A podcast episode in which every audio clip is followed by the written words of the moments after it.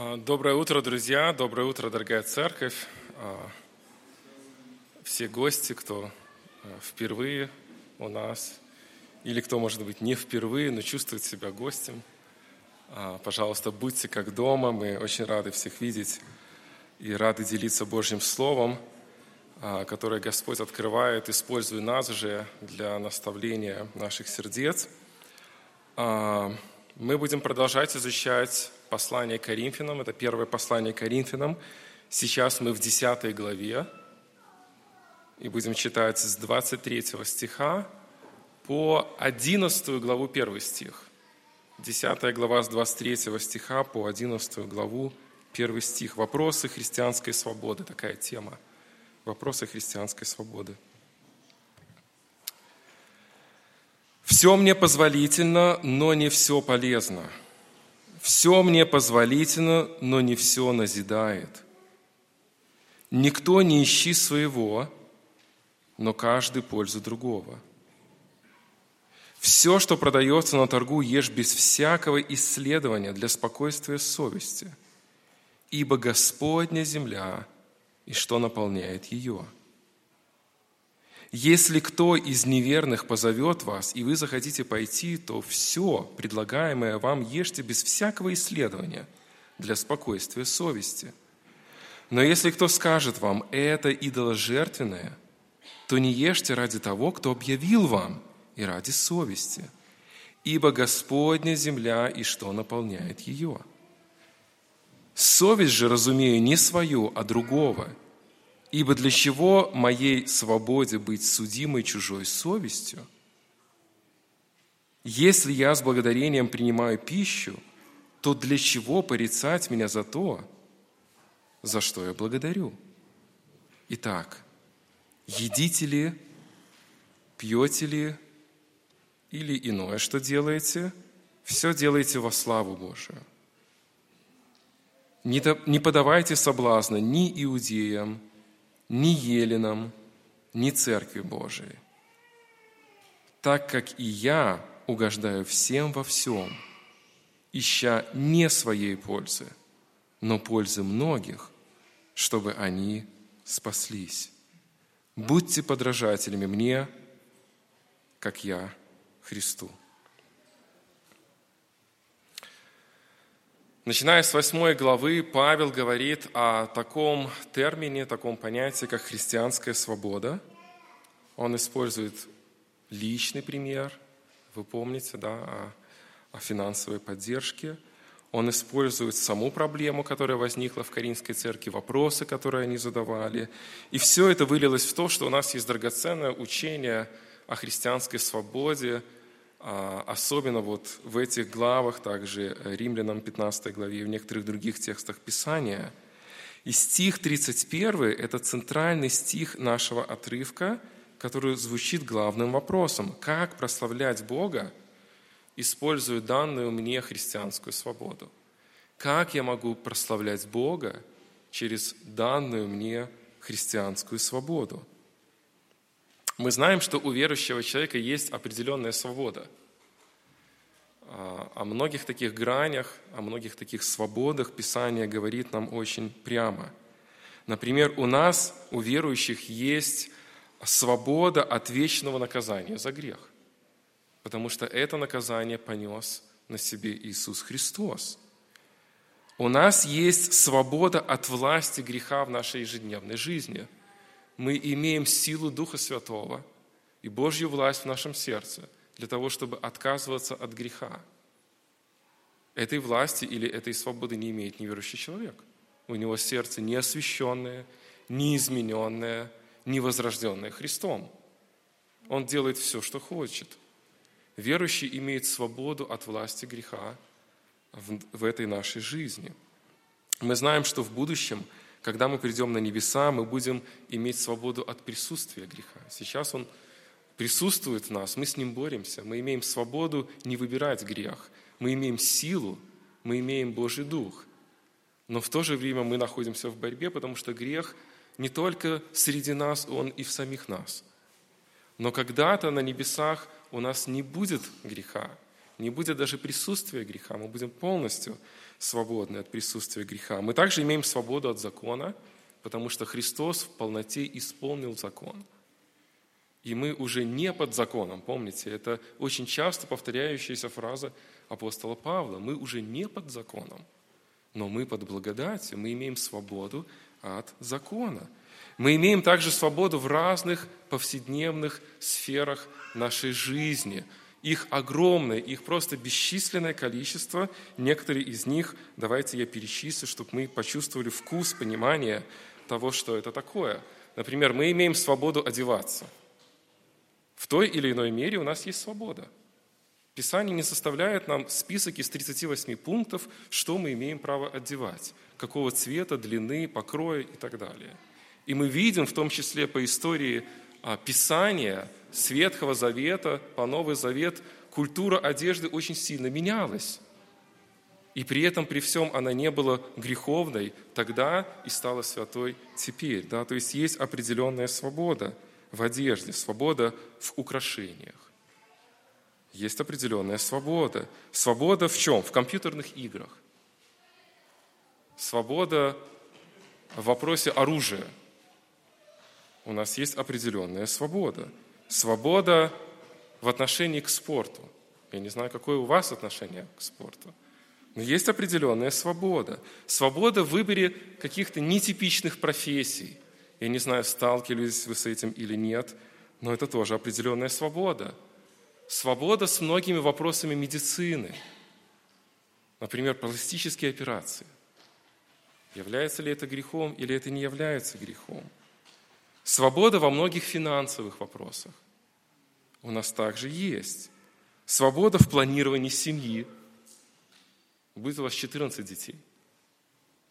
Или больше. Или меньше.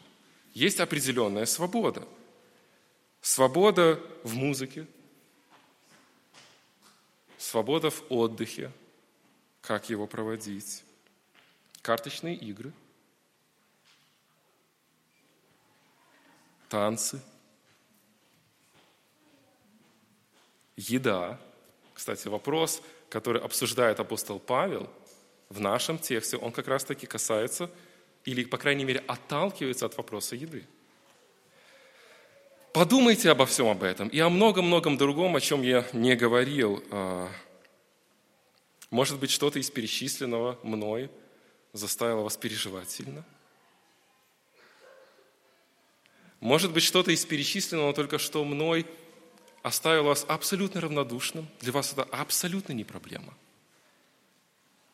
Например, я точно знаю из того периода, когда я рос в церкви, в евангельской, в баптистской церкви в моем детстве, очень большим вопросом в церкви был вопрос длины волос. Сегодня никто не задает этого вопроса, никому не интересно. Очень большим вопросом был вопрос косметики. Сегодня никто даже не думает об этом. Ну или, по крайней мере, почти никто, наверное, не думает об этом.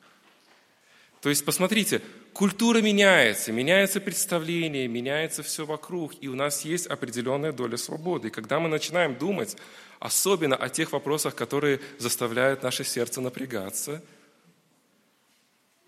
и мы задаем вопросы, что нам делать. У нас есть очень много а, сегодня вопросов, связанных с политикой.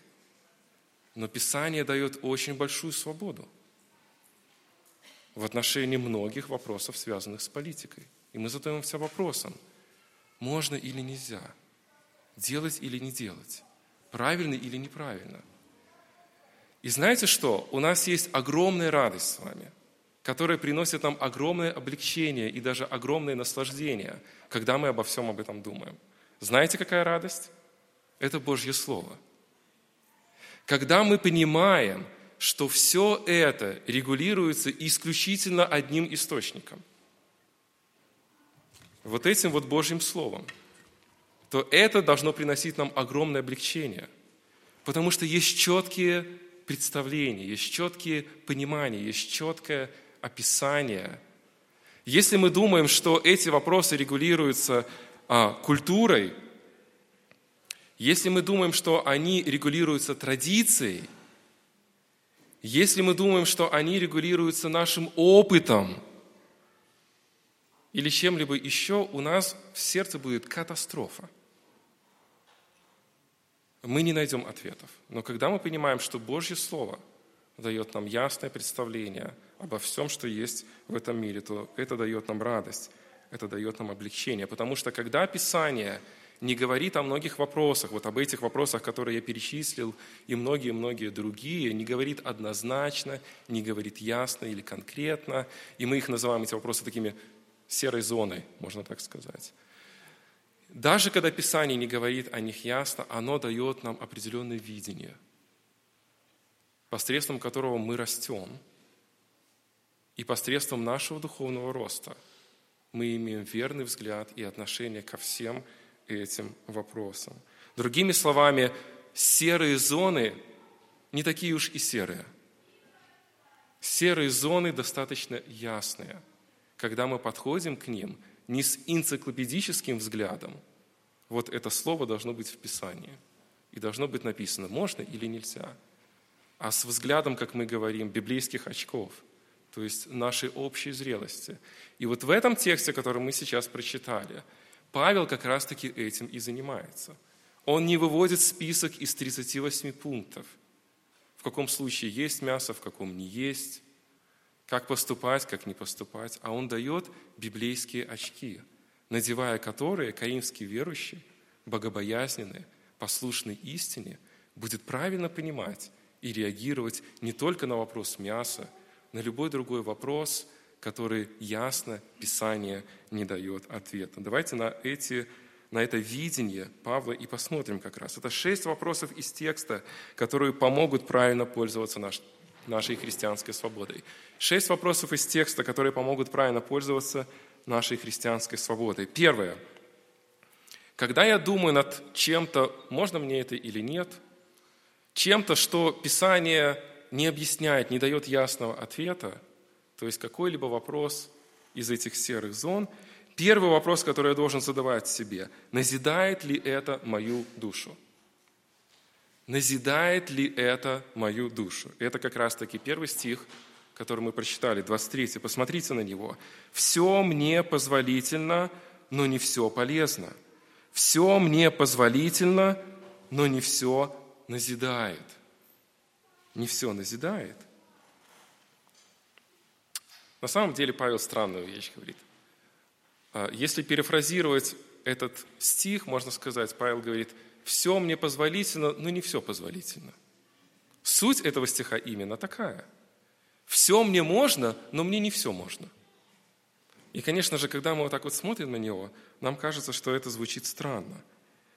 И эта фраза, кстати, уже много раз звучит, как минимум в послании Коринфянам, в первом послании Коринфянам четыре раза – Павел использует эту фразу. Два раза в шестой главе, два раза вот здесь в десятой главе. Он говорит, все мне позволительно, но не все полезно. Все позволительно, но не все полезно. Когда я перечитываю этот текст, у меня такая мысль возникает. Наверное, каримские верующие, которые понимали, что такое настоящая христианская свобода, они ходили и говорили, мне все можно, мне все позволительно, мне все можно, мне все позволительно, я свободен – я свободен от закона, я свободен от власти закона, мне все можно. И как будто Павел использует их же фразу, ее повторяет несколько раз и говорит, мне все можно. Но на самом деле, друзья, не все можно, потому что не все приносит пользу. Что это значит? Конечно, мы понимаем, что Павел пишет Божьей церкви, которая знает Бога, который поставил правила, который поставил определенные границы – определенные нормы. И когда Церковь Божия слышит «мне все можно», Церковь Божия понимает, что это не означает, что можно грешить. Это означает как раз-таки в контексте то, о чем мы говорим, об этих серых зонах. Мне это все можно, апостол Павел говорит. Все позволительно, но не все полезно, не все приносит пользу моей душе. Матфея 5 глава 29 стих мы читаем, «Если же правый глаз твой соблазняет тебя, вырви его и брось от себя, ибо лучше для тебя, чтобы погиб один из членов твоих, а не все тело твое было вержено в гиену». Вот это слово «лучше» – это тоже слово, которое в нашем тексте полезно. лучше, полезно, приносит пользу, предпочтительнее. То есть мне можно все. Но у меня должен в голове быть принцип, полезно ли мне все из этого всего. Или, по крайней мере, принесет ли оно пользу моей души именно в этот конкретный момент. Второе слово после полезно, это слово «назидает» в конце этого стиха. Оно очень интересно, оно означает «строить», «сооружать дом». То есть такой строительный термин. Не все назидает. И вот когда я выбираю какой-то элемент своей жизни, принимаю какое-то решение из вопросов, не освященных Писанием ясно, я должен задаться вопросом, будет ли это строить мой духовный дом? Будет ли это полезным для моей души, для моего духовного роста, для меня лично, для пользы духовной? И это первый индикатор, который апостол Павел нам оставляет в этом стихе. Когда мы говорим «мне все можно», Павел говорит «конечно, все можно, но задайте себе вопрос. То, что вы собираетесь делать, принесет ли пользу вашей души? Будет ли строить вашу душу? Очень много вещей в жизни на самом же деле не являются некими плохими вещами. Но если ими заполнена вся моя жизнь, я не буду духовно расти. Вроде бы ничего плохого не делаю, никакого явного греха не совершаю, но я буду слабеть и слабеть и слабеть и слабеть духовно. И в конечном итоге в моей жизни появится недовольство, грех, какое-либо идолопоклонство, о котором Павел только что говорил в предыдущих стихах. Почему? Потому что выбирая многое не греховное, но абсолютно не приносящее пользы моей душе, я становлюсь слабее, я не созидаю мою душу, я не строю мой дом. И это первый индикатор, который нам очень и очень важен. Вы помните, о чем притча 31 глава? Все братья должны помнить, особенно женатые. Это должен быть главный текст, когда они молились о своей будущей жене. Кто найдет добродетельную жену, помните, цена ее выше жемчуга. И там идет описание во всей главе, насколько она полна драгоценных качеств характера. И смотрите, 27 стих 31 главы притчи. «Она наблюдает за хозяйством в доме своем и не ест хлеба праздности». Видите, она не ест хлеба праздности. Речь не идет о грехе. Речь идет о разного рода глупых вещах в своей жизни, не имеющих пользы, праздные вещи. 28 стих. «Встают дети и ублажают ее. Муж – и хвалит ее. Это человек, это принцип, это пример, который что делает в своей жизни? Он стремится делать так, чтобы это приносило пользу, чтобы это не было пустым, праздным. В христианской свободе созидание своей души очень важно. Когда мы думаем о многих-многих вещах, в которых мы свободны поступать так, как нам хочется – мы всегда должны думать о том, созидает ли это мое сердце. Вы помните, когда Давид согрешил с Версавией? Это очень интересный момент для изучения. Когда мы читаем вторую книгу Царства, 11 главу, мы читаем следующие слова. «Однажды под вечер, встав с кровати, под вечер встав с кровати, Давид прогуливался по крыше дома своего. А первый стих, если мы немножко назад отмотаем, мы прочитаем, как он посылает всех на войну. Вся страна воюет. Вся страна отдает себя на благо Отечества. Давид спит до вечера. Вот это его жизнь была, это был его период, в который он был слаб. Он не питал свою душу. Это же не грех спать до вечера – но это не созидало его сердце в тот момент его жизни. Он не пришел со второй смены своей работы. Понимаете, принцип очень простой и очень важный. Когда я думаю о каких-либо вопросах серой зоны, я должен задавать себе первый вопрос. Созидает ли это мою душу? Если это мою душу не созидает, если это не приносит вечной пользы для моей души, это будет просто пустое время – которое делает меня слабым.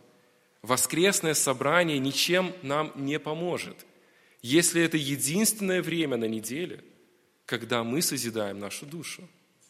Если остальное время всей недели заполнено огромным количеством серых, негреховных, но с Божьей точки зрения пустых вещей, мы должны стремиться к тому, чтобы созидать свою душу. Это очень и очень важно. Итак, когда я думаю использовать мою христианскую свободу, вопрос номер один – будет ли это назидать мое сердце? Вопрос номер два – служит ли это на пользу другим людям? Первый вопрос обо мне, второй вопрос о тех, кто вокруг меня, и прежде всего это Божьи люди, это моя церковь, мои верующие, мои братья и сестры. Посмотрите на 24 стих. «Никто не ищи своего, но каждый пользу другого». Никто не ищи своего, но каждый пользу другого. Христианин не призван жить для себя, для своего удовольствия, но для того, чтобы приносить пользу другому. 1 Коринфянам 8 глава 9-13 стихи. «Берегитесь, однако же, чтобы эта свобода ваша не послужила соблазном для немощных». Павел уже предупреждал об этом. И 12 стих. «А согрешая таким образом против братьев и уязвляя немощную совесть их, вы согрешаете против Христа». То есть, когда я используя свою свободу, не забочусь о моем ближнем, брате или сестре, Павел называет в 12 стихе 8 главы это грех. Вы согрешаете.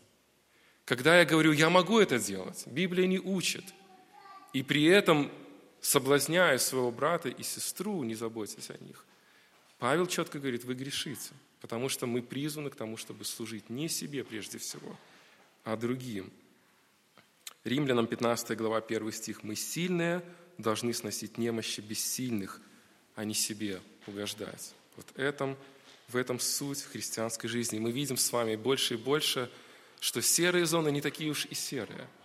Там есть тоже принципы, которые заставляют нас ограничивать свое сердце. И знаете, что получается на самом деле в духовном мире? И мы это очень ярко можем прочувствовать, когда мы будем использовать эти принципы. Мы наиболее свободны, тогда, когда мы свою свободу отдаем другим. Мы наиболее свободны тогда, когда мы свою свободу отдаем другим. И наоборот, мы становимся рабами тогда, когда мы свою свободу стремимся забирать себе, удовлетворять себя. Очень хороший пример в этом отношении дети Илии, Офни и Финес. Помните?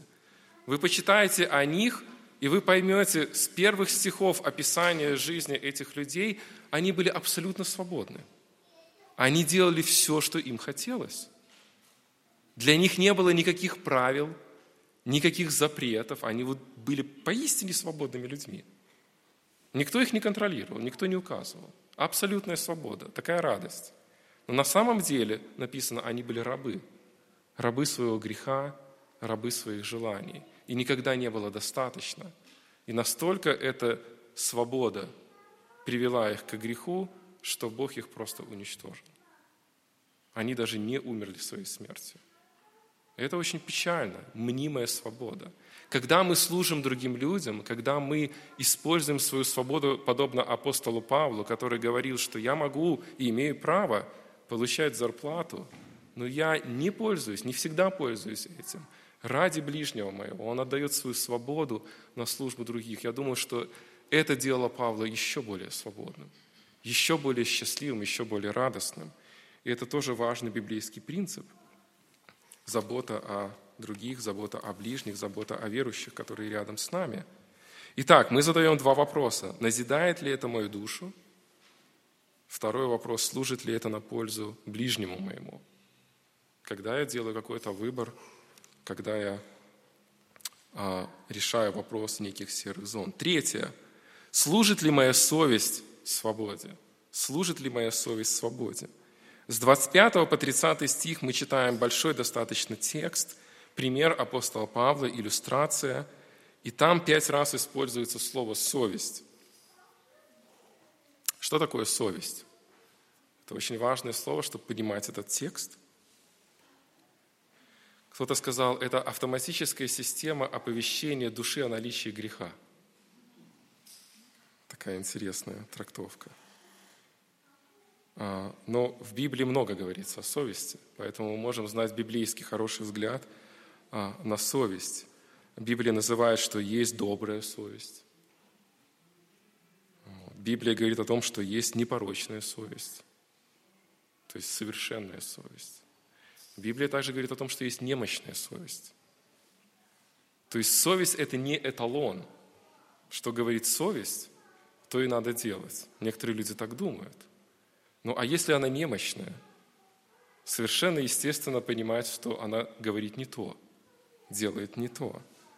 Люди даже говорят в мире, есть потерянная совесть, есть сожженная совесть, да? у тебя совести нет. А, и это совершенно очевидно, да? Что совесть может работать, может не работать. Это очевидно даже для неверующего мира. Но интересно, что говорит Писание. Послание евреям, 9 глава, 14 стих, написано, что Иисус очистил совесть нашу кровью своей. Благодаря духовному возрождению верующий человек имеет способность делать так, чтобы его совесть работала верно. И, конечно же, это та совесть, которая подчинена истине. Не которая живет сама по себе, которая подчинена истине – и вот когда я думаю о том, чтобы угождать моим братьям и сестрам, почему Павел вообще говорит об этом? Почему он вплетает а, в этот текст вот этот пример? Возможно, он думает о том, что когда люди думают, что используя свою свободу, они каждый раз должны переживать о том, принесет ли это пользу или, может, даже вред моему ближнему, особенно когда церковь большая, круг общения большой, и я вот начну вот это делать, и, может быть, это кого-то будет соблазнять, может быть, это кого-то будет мучить, может, для кого-то это будет каким-то тяжелым бременем, когда он будет видеть меня, одевающим вот такую одежду, и будет мучиться. Я буду обижать брата, то есть я буду поступать неверно.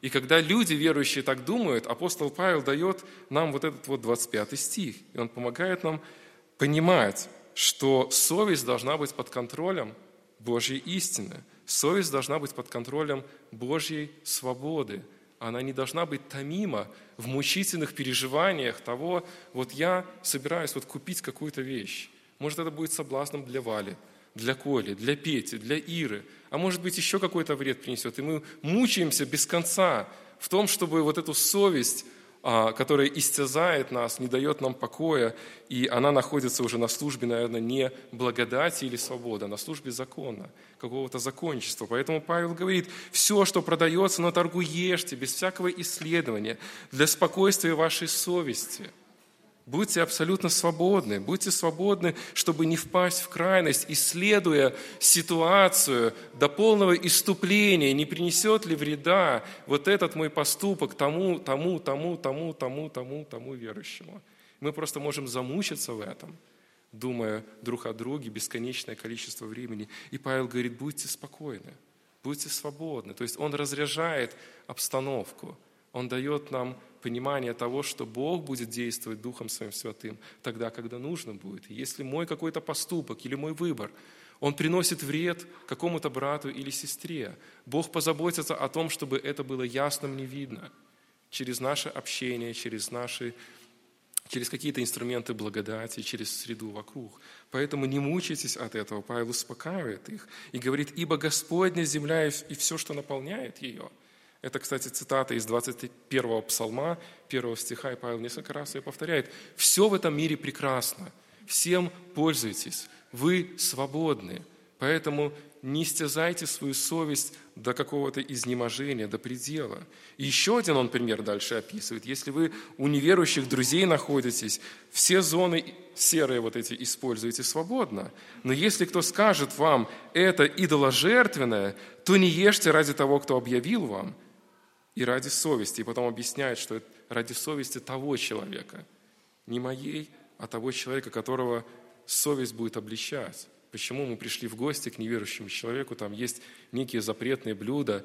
Мы понимаем, что сегодня это не наш вопрос, это вопрос культуры Каримской церкви. Но мы можем использовать любой другой вопрос, который сегодня смущает того или иного христианина, для одного он кажется греховным, для другого не греховным. И Павел говорит, если человек пришел и сказал, не используй это. ради Него, ради Его совести. И это очень-очень важный принцип. Интересно, что представьте себе, вы приходите к неверующему человеку, он приглашает вас на пир, он делает вкусную еду, там есть какое-то запретное блюдо, там идоложертвенное мясо. И, и вы видите, что на этом же дне рождения и верующий человек присутствует. И вы, увидев это мясо, только вот хотите в рот его положить, как он вам тыкает локтем и говорит, ты что делаешь? Ты что, не знаешь, что это идоложертвенное? И у вас выбор – послужить брату своему или обидеть неверующего человека. И какой выбор вы совершите? И Павел очень просто говорит, обидеть неверующего человека. Вот и все. И знаете почему? Это очень интересный момент. Когда мы думаем о том, насколько тесно мы можем сталкиваться с миром, с людьми, с которыми мы общаемся, и насколько тесно мы можем сталкиваться с верующими людьми, и когда наши ценности – вот в этих серых зонах они не соответствуют друг другу, то Павел отдает приоритет верующему человеку. Ради брата не ешь.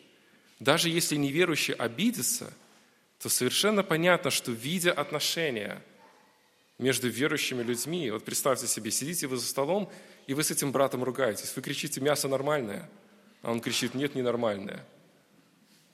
И через 10 минут вы будете благовествовать этому неверующему вдвоем. И он вам скажет, я знаю вашего Бога, не надо мне. Вы такие же, какие мы все. Только что я видел, чуть не подрались. То есть э, вы понимаете, да, это, это очень важное такое вот библейское, Божье, Павла понимание. Помните, как Иисус сказал, потому узнают, что вы мои ученики? Очень просто, если будете любить друг друга. Вот как важно быть в церкви. Вот как важно служить церкви. Вот как важно вникать в то, чем живет церковь. Вот как важно присутствовать всегда в церкви, искать возможности быть в церкви. Это самое драгоценное, что есть на этой земле. Никакие другие вещи не драгоценнее церкви, не важнее церкви. Вот эпицентр Божьего внимания – церковь. Это церковь. И если мы научимся любить друг друга, нам намного легче будет благовествовать неверующим. Поэтому Павел использует этот принцип – Господня земля и что наполняет ее.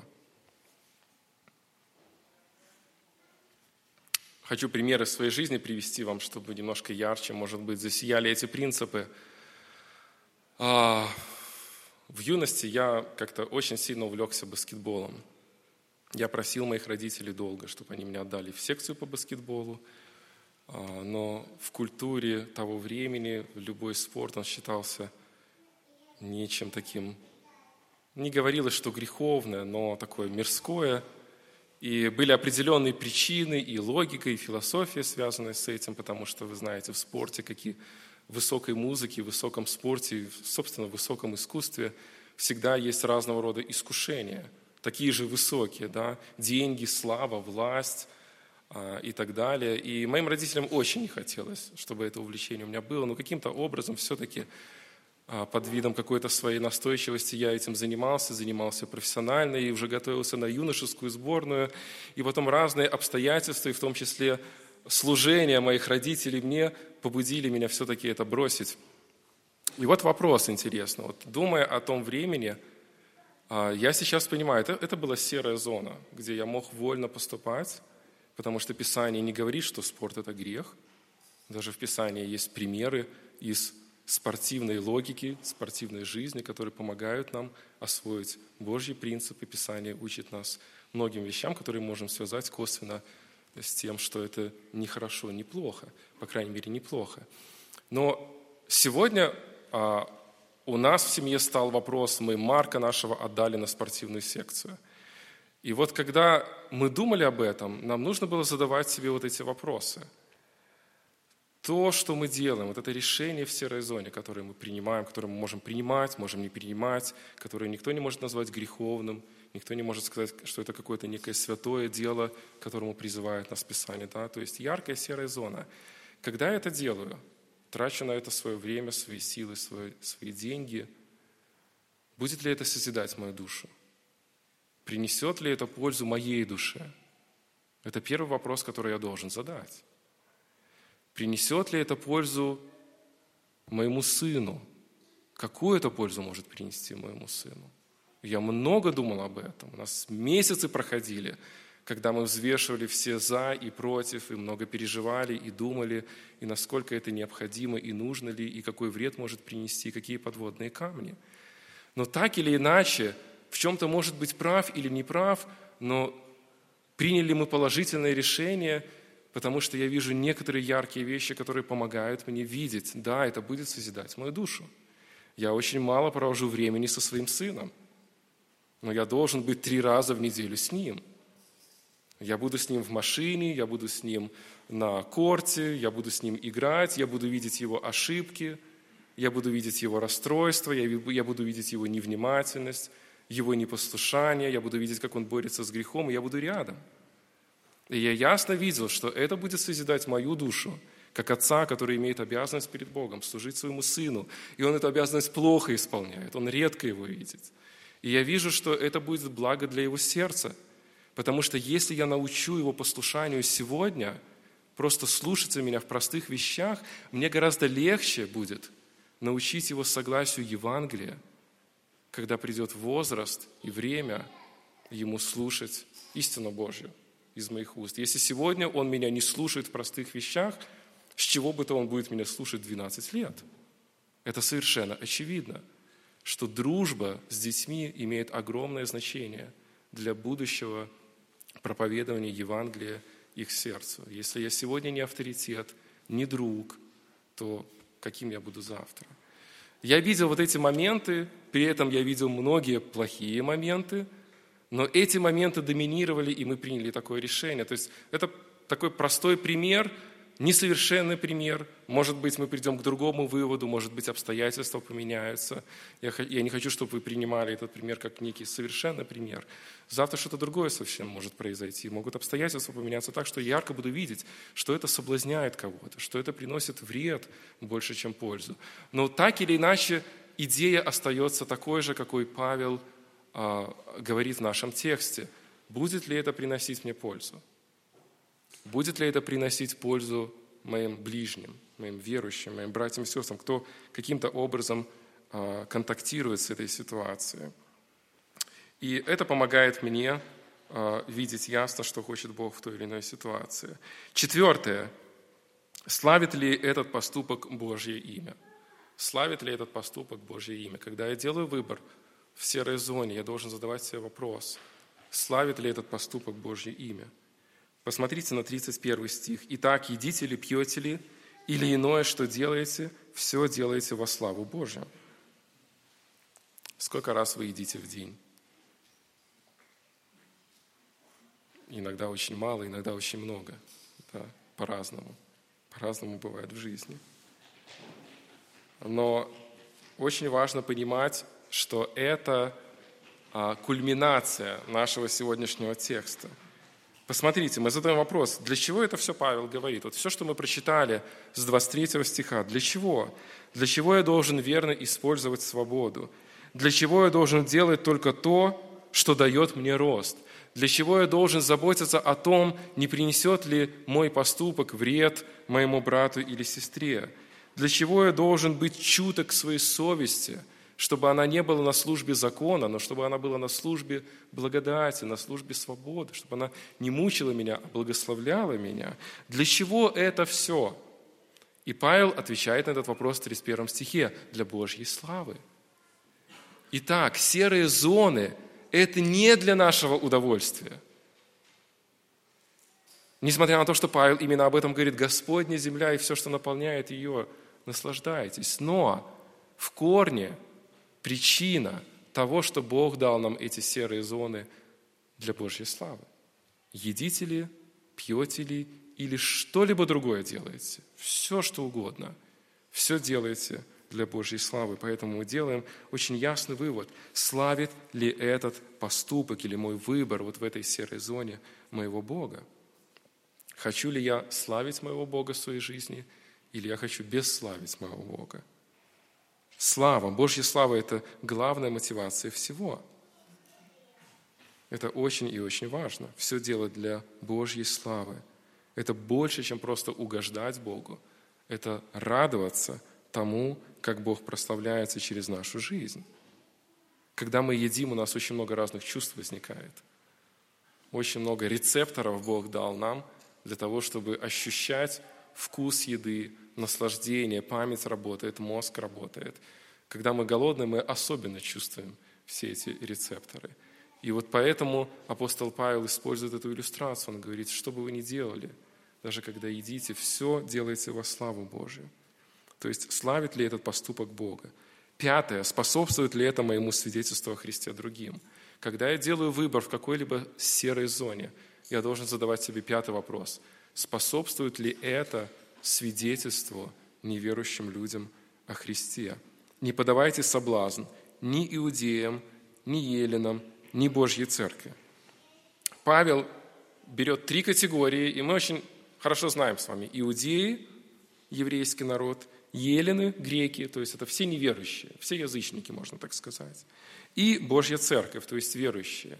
Другими словами, способствует ли это свидетельству верному абсолютно всем людям вокруг? И особенно он говорит о неверующих, потому что следующие тексты говорят об этом. 33 стих. «Так как я угождаю всем во всем, ища не своей пользы, но пользы многих, чтобы они спаслись». И когда я делаю выбор в какой-либо серой зоне, которая не является грехом, которая допустима Писанием, я должен задавать себе вопрос, будет ли это меня созидать? Будет ли это созидать ближнего? Будет ли это а, помогать моей совести работать верно?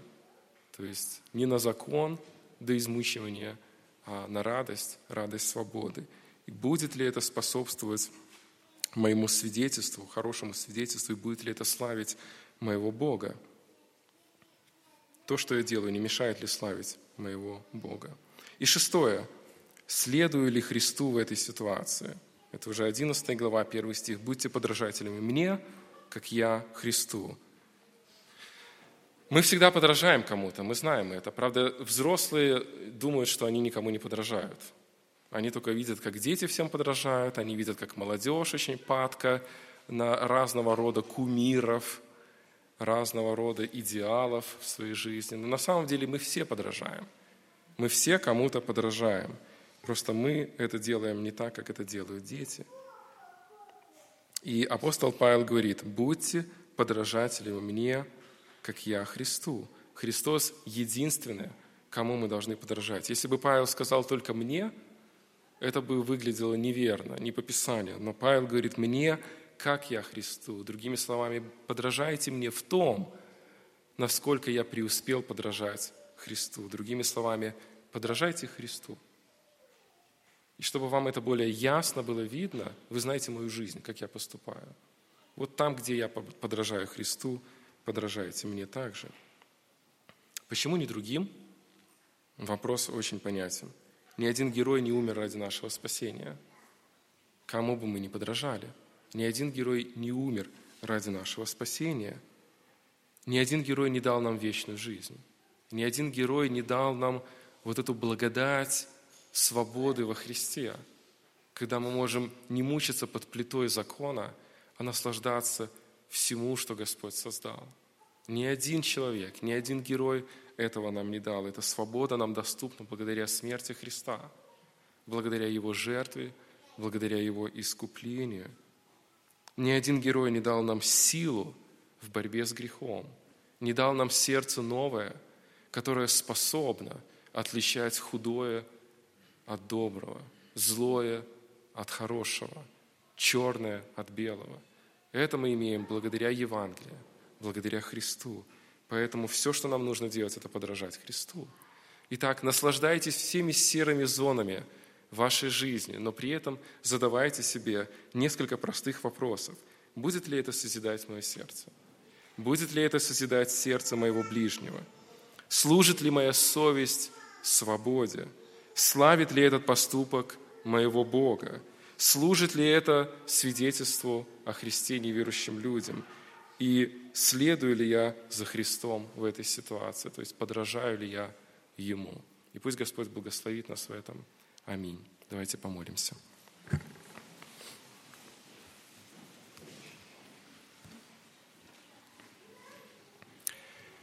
Господь дорогой, слава Тебе за то, что Слово Твое, оно проницательно, и даже несмотря на нас, на наши чувства, а, на наши представления, на, на нашу культуру, традиции,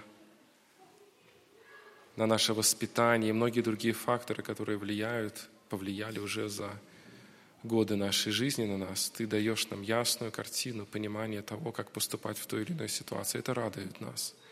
Это дает нам радость того, насколько Ты мудр, насколько Ты велик, насколько Ты выше всего. И Ты не прячешь истину от детей Твоих, но Ты открываешь ее, открывая тем самым наше сердце для послушания Тебе. Мы знаем, что вопрос свободы – это сложный вопрос, который затрагивает тонкие струны – нашей души, наших привычек, наших представлений, но мы знаем, что при всем при этом, делая нас более и более зрелыми, Ты помогаешь нам справляться и все более правильно делать верный выбор в разных сферах, серых сферах нашей христианской свободы. Мы просим Тебя, благослови нас, благослови вот каждого, кто находится здесь. Я знаю, что каждый из нас сегодня, завтра, вчера, и это будет всю нашу жизнь, будем сталкиваться с разного рода мелкими, а может и крупными элементами христианской свободы, которые от нашего выбора зависят, либо будут бесславить Тебя, либо славить Тебя. Помоги нам быть чуткими к Духу Твоему Святому. Помоги нам, Господь, использовать эти принципы а, апостола Павла, которые он оставил для коринфских верующих, переживающих за свое использование, употребление свободы. Благослови, Господь, нас вырасти через верное поклонение Тебе в этом благословении христианской свободы. Благослови нас, Господь, делать правильный выбор, иметь правильное понимание в каждой конкретной ситуации нашей жизни, прославить Тебя, послужить брату, созидать свое собственное сердце, провозглашать Евангелие при этом неверующим и уподобляться Тебе, следовать за Тобой. Во всех этих вопросах, порой очень сложных, нуждаемся в Твоей благодати, нуждаемся в силе Духа Святого, нуждаемся в Твоей мудрости в каждом конкретном случае и хотим прославить Тебя за то, что Ты это все уже дал нам. Будь прославлен наш вечный Бог, Отец, Сын и Дух Святой. Аминь.